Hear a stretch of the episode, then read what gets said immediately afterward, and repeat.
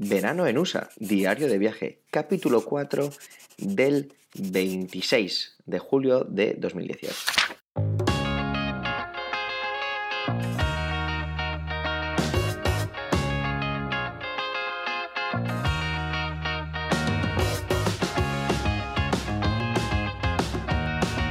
Hola y bienvenido a Verano en USA, un podcast de Milcar FM, un diario de vacaciones en el que yo, Javier, te cuento mi verano en los Estados Unidos.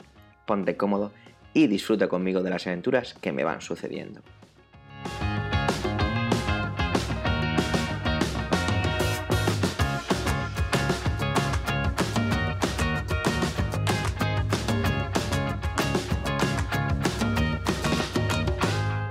Internet aquí. ¿Cómo lo hemos resuelto? Pero antes, unos apuntes y unas disculpas.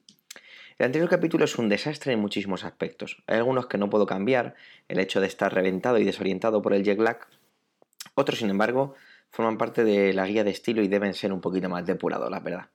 El podcast se llama Verano en, USA, pero claro, a la hora de recordar la cuenta de Instagram o la playlist de Spotify, pues me empieza a hacer un lío. Porque claro, eh, cuando tú tienes que buscar la cuenta en Instagram, tienes que decir, tengo que decir Verano en USA Pod, todo seguido, porque es como hay que buscarla para que así me encontréis.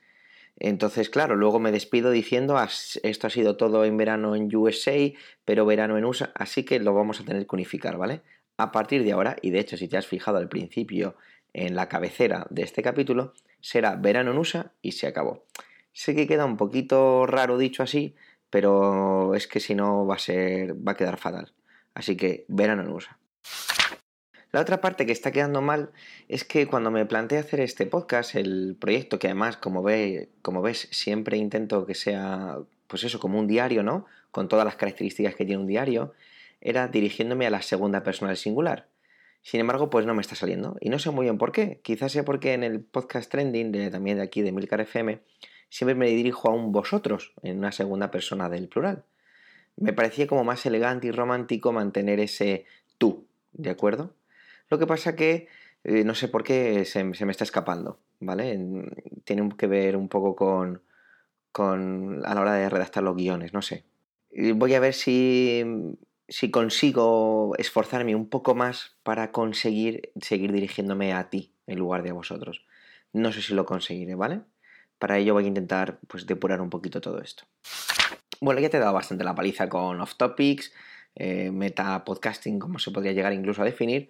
Pero bueno, eh, quiero pedirte disculpas, querido diario, pero te recuerdo que quien tiene la voz, quien tiene el lápiz en todo esto soy yo, tú disfruta y déjate mecer. Internet en Estados Unidos.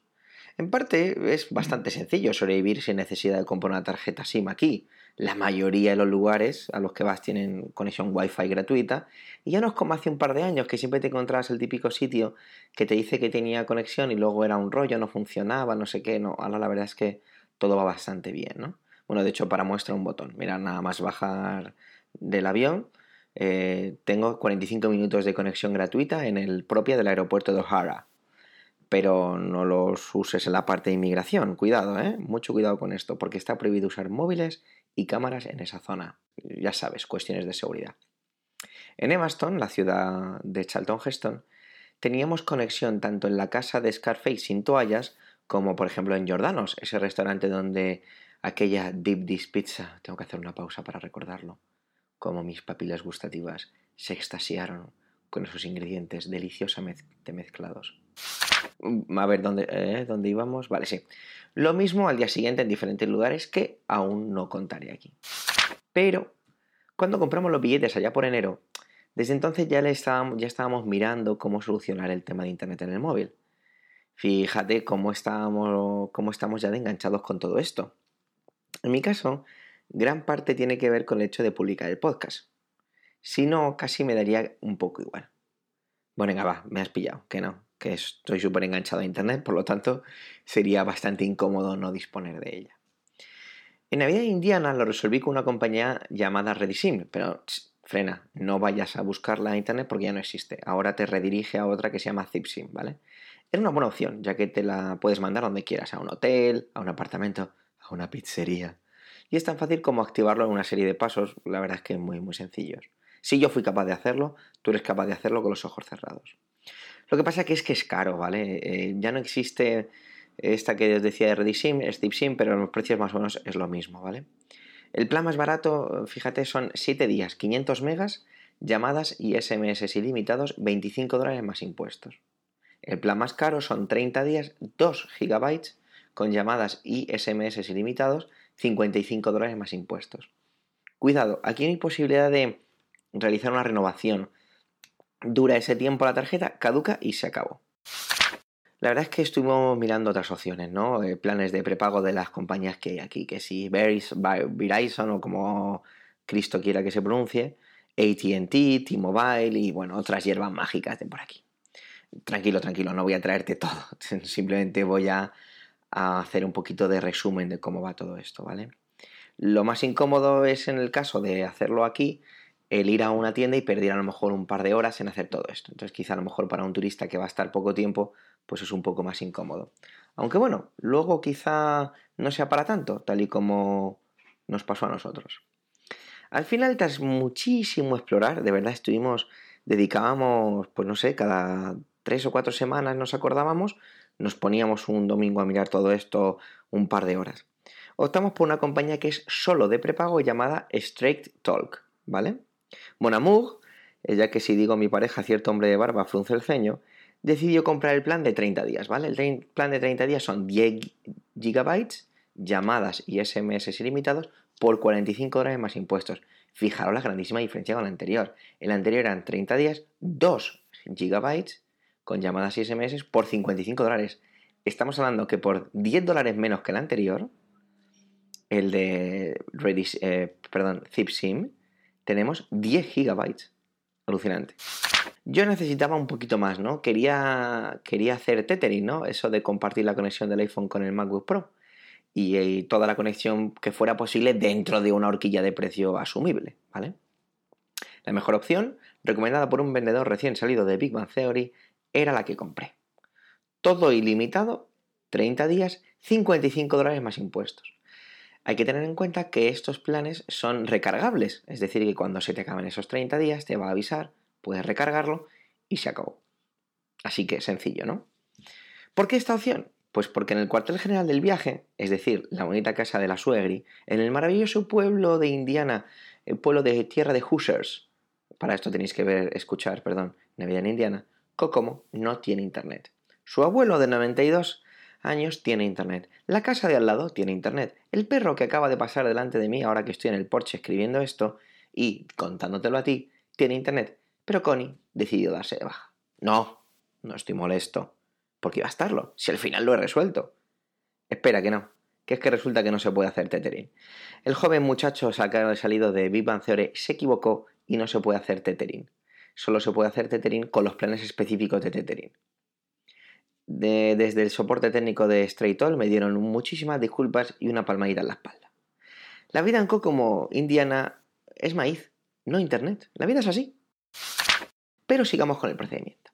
Te decía antes que tenías que perder el tiempo en una tienda. La opción de ZipSim era mandártelo a un hotel de turno y lo hace todo mucho más rápido. Sin embargo, fue muchísimo más rápido de lo que podías llegar a pensar. Quiero decir, en España, aunque sea un prepago, tienes que presentar un documento de identificación, un DNI, un pasaporte y el proceso de todo el proceso de alta, ¿no? Aquí nada de nada. Te dan un paquetito que contiene todo lo que necesitas, te he contado cómo va, pagas y adiós, nada más. Lo compramos en Walmart, ¿vale? Eh, si lo veo en más sitios, pues te lo diré aquí. Walmart es una especie de Carrefour. Madre mía, como mi padre escuche que he dicho Carrefour en lugar de Carrefour, me, me infla, verás. Quizá le dediquemos más páginas de este diario a, Walmart porque quizá se las merezca.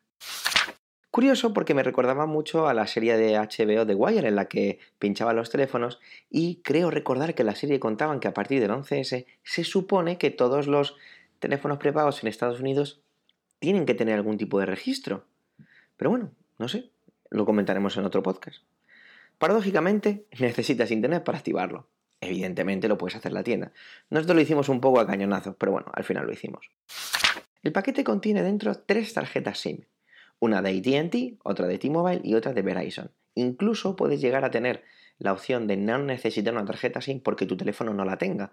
Aquí es que el tema de la telefonía es un poco extraña. Te dice que uses la compatible. En el momento en que yo tenía el iPhone en la mano, cuando estaba haciendo todo este procedimiento, tenía la conexión con T-Mobile, así que directamente cogí esa SIM. Sigues unos pasos muy sencillos, te registras y ya está. Tienes teléfonos y SMS. La red móvil tardó unos segundos más en aparecer, pero apareció. Nunca se solicitó nada más que los datos que vienen en la tarjeta que has utilizado, típico código que viene también con la documentación del paquetillo este y un correo electrónico. Nada más. Nunca datos personales. De verdad, me llama mucho la atención. Cuando vaya a vencer, me van a avisar para que haga una recarga de 30 días, con las mismas condiciones. La verdad es que yo creo que para un viaje largo y para olvidarte del tema, no me parece que 55 dólares sea muchísimo. Igual tú piensas que soy un derrochón, no sé, cuéntamelo tú en los comentarios del podcast en evilcar.fm barra verano en USA. Pues cuando te cuente ahora que me estoy planteando buscar un plan solo para tethering, que los que hay, pues entonces ya te va a dar algo. ¿Qué voy a hacer? Soy un junkie de la red. Es así, soy de esta manera.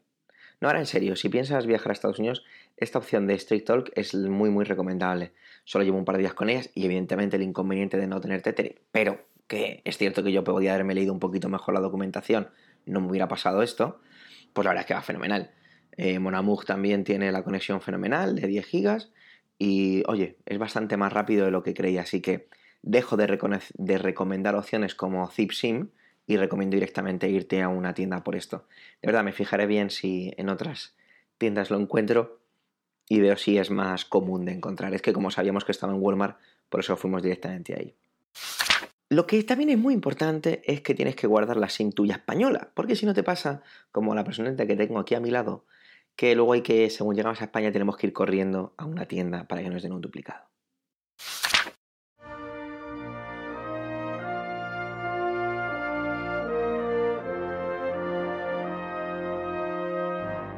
Acabo ya la página del diario de hoy, no sin antes agradecer que estés ahí, acompañando mi camino. Te recuerdo que en emilcar.fm barra verano en USA tienes todo lo que necesitas saber del viaje. Puedes dejar comentarios y preguntarme lo que quieras. También puedes seguir el podcast en Instagram como Verano en USA Pod y escuchar el score en Spotify como Verano en USA-medio playlist. Espero que estés pasando un verano de escándalo. Hasta la próxima página de este diario, aquí en Verano en USA.